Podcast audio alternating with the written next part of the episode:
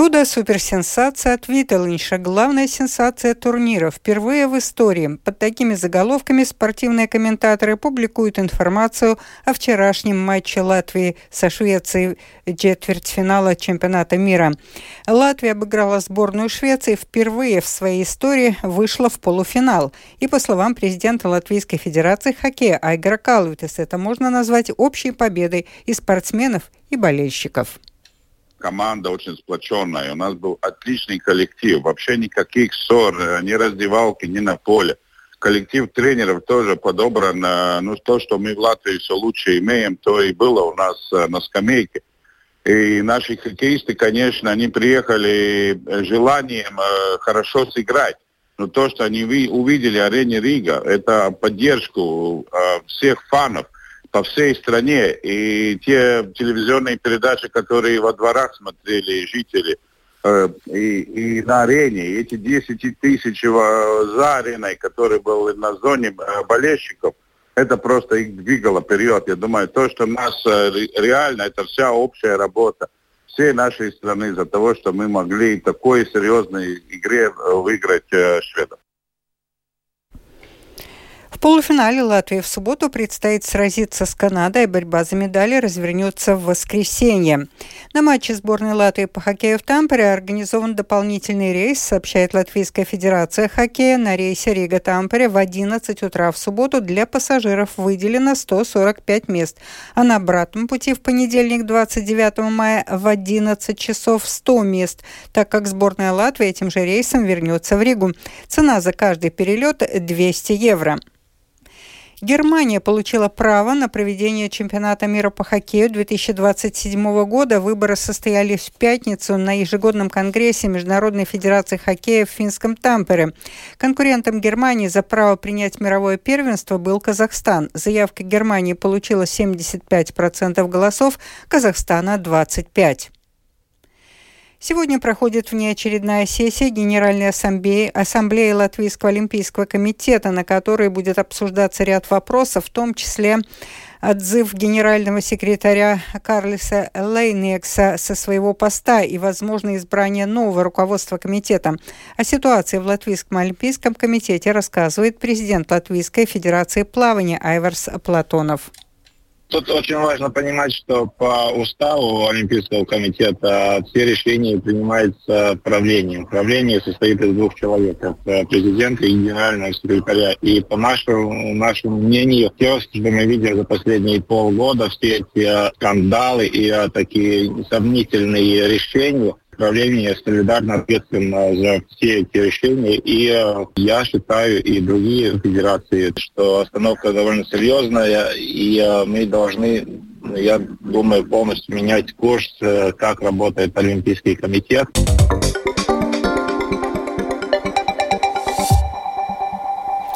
Продолжаем выпуск. Латвийский профсоюз работников образования и науки до сих пор не уверен в том, хватит ли выделенного правительством финансирования для удовлетворения забастовочных требований педагогов. Профсоюз попросит внести коррективы в расчеты Министерства образования и науки до 1 июня, сообщила председатель Лизда Инга Ванага.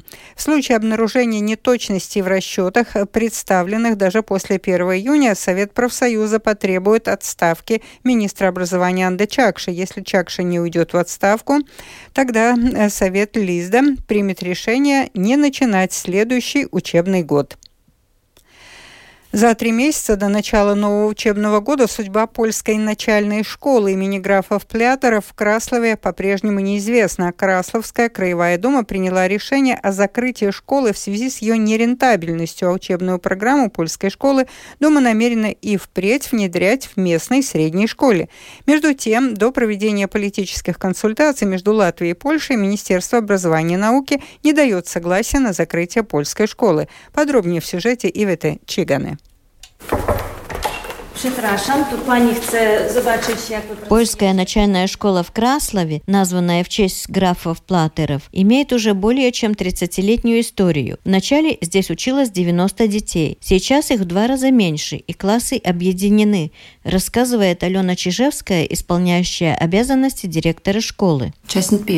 На данный момент здесь с 1 по 9 класс учатся 45 учеников. Объединены 1 и 2, 3 и 4, 5 и 6, 7 jau esmu klāts. Vidējais seši и 8 классы. В среднем в классе 6 детей, в самом большом классе 10 детей. Тот факт, что классы объединены, немного усложняет работу. Но с другой стороны, когда детей мало, у педагогов больше возможностей для подготовки и работы с детьми более индивидуально. Такое малое количество учащихся и совмещенные классы не могут быть показателем нормального качества образования, говорит руководитель управления образования Красловской Рижской краевой думы Лидия Мигланы.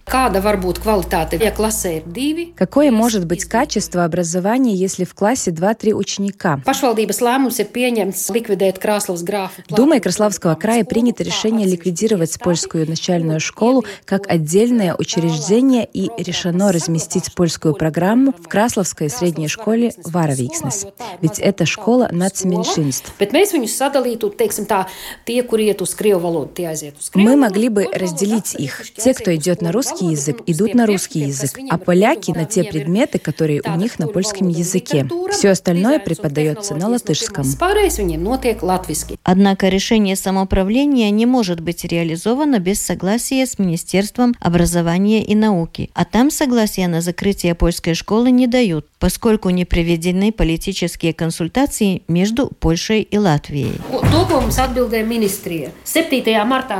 В марте мы отправили им письмо о нашем решении – Вчера получили ответ. Сейчас, когда учебный год подходит к концу, неожиданно начинаются политические дискуссии. В конце мая мы должны составить расписание для учителей, затем расписание, когда учителя должны идти в отпуск. А мы начинаем обсуждать политику. Почему мы не обсуждали это раньше? Суть проблемы. Подписанная в начале этого года польско-латвийская программа сотрудничества, которая, по помимо прочего, также включает в себя деятельность польской школы в Краслове, только без гарантии финансирования. Ну, Министерство уже сделало первый шаг, когда в октябре, не прислушиваясь к нашему мнению, была разработана эта программа «Сотрудничество между Латвией и Польшей», в которой было записано, что польская начальная школа в Краслове будет сохранена, а весь груз ответственности лег на плечи муниципалитета. Все упирается в финансирование. Уже сейчас содержание этой польской школы обходится самоуправлению дороже всех в крае, продолжает Лидия В целом, польская начальная школа в этом году обходится муниципалитету примерно в 180 тысяч евро. В предыдущие годы финансирование предоставлялось в марте по решению Сейма Польши. В прошлом году они составили около 28 тысяч евро. В этом году не было выделено ни одного евроцента. В свою очередь, Латгальский подкомитет комиссии Сайма по правам человека и связям с общественностью выразил поддержку продолжения деятельности польской школы и призвал Министерство образования и науки до 31 мая начать двусторонние политические консультации о возможностях продолжения деятельности польской начальной школы в Краслове. Ивета Чиганы, Силвия Смагари, Латгальская студия Латвийского радио. Скоро каникулы, поэтому детей призывают быть более осторожными. Самый высокий уровень травматизма среди детей приходится именно на теплые месяцы года с мая по сентябрь, рассказывает Скирманте Бальчуте. Отрицательная статистика детской клинической университетской больницы начала увеличиваться уже в апреле. С различными травмами поступили 2460 детей. 130 травмы получили, катаясь на велосипедах, скутерах и самокатах. 30 пострадали в дорожно-транспортных происшествиях. 68 попали в больницу с детских площадок, а 48 неудачно развлекались на батуте. За первые три недели мая травм еще больше. 184 ребенка упали с велосипеда, скутера или самоката. 82 травмы получили на детских площадках и уже 52 пострадали на батутах. В теплые месяцы года число пациентов с травмами удваивается. Об этом рассказал детский хирург Тимур Зурмутаи. Мы с этим сталкиваемся каждый день. Мы видим это ежедневно, и каждый раз хочется, чтобы знания общества о безопасности детей на проезжей части, на детских площадках, на батутах были лучше. С наступлением теплой погоды травматизм увеличивается примерно в два раза, и летом существенно увеличится. Это мы наблюдаем каждый год. Сейчас в детскую больницу с травмами поступают примерно 100 детей в день. Тему безопасности детей летом мы продолжим в вечернем выпуске новостей. Скирмата Бальчута, служба новостей Латвийского радио.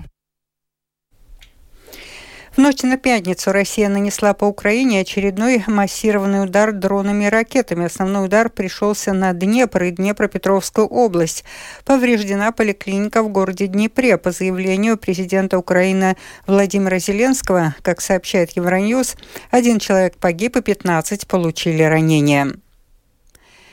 Министры обороны России Сергей Шойгу и Беларуси Виктор Хренин подписали документы о размещении российского нестратегического ядерного оружия на белорусской территории. Украина характеризовала заявление о размещении тактического ядерного оружия в Беларуси как шаг к внутренней дестабилизации этой страны, продолжит Рустам Шукуров.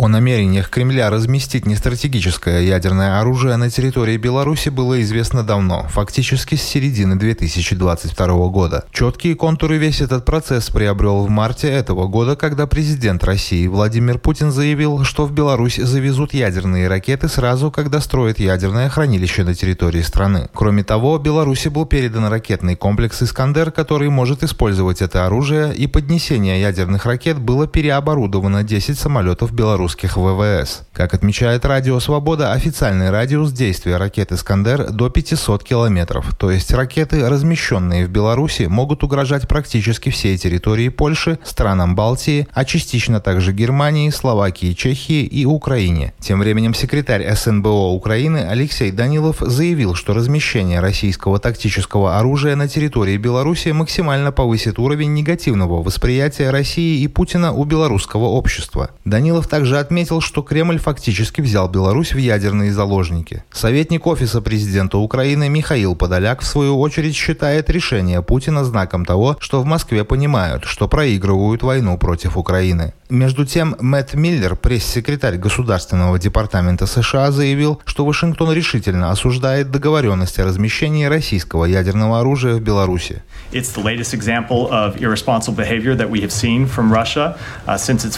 Это очередной пример безответственного поведения, которое мы наблюдаем со стороны России после ее полномасштабного вторжения в Украину более года назад.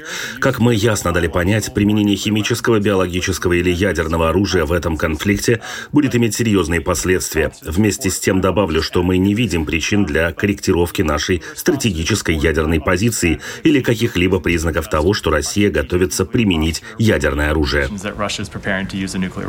Между тем, белорусский оппозиционер и дипломат Павел Латушка в интервью телеканалу «Настоящее время» отметил, что Александр Лукашенко нуждается в российском ядерном оружии, так как оно является своего рода гарантией того, что страны Запада не смогут его преследовать в уголовном порядке за массовые нарушения прав человека. Рустам Шукуров, служба новостей Латвийского радио.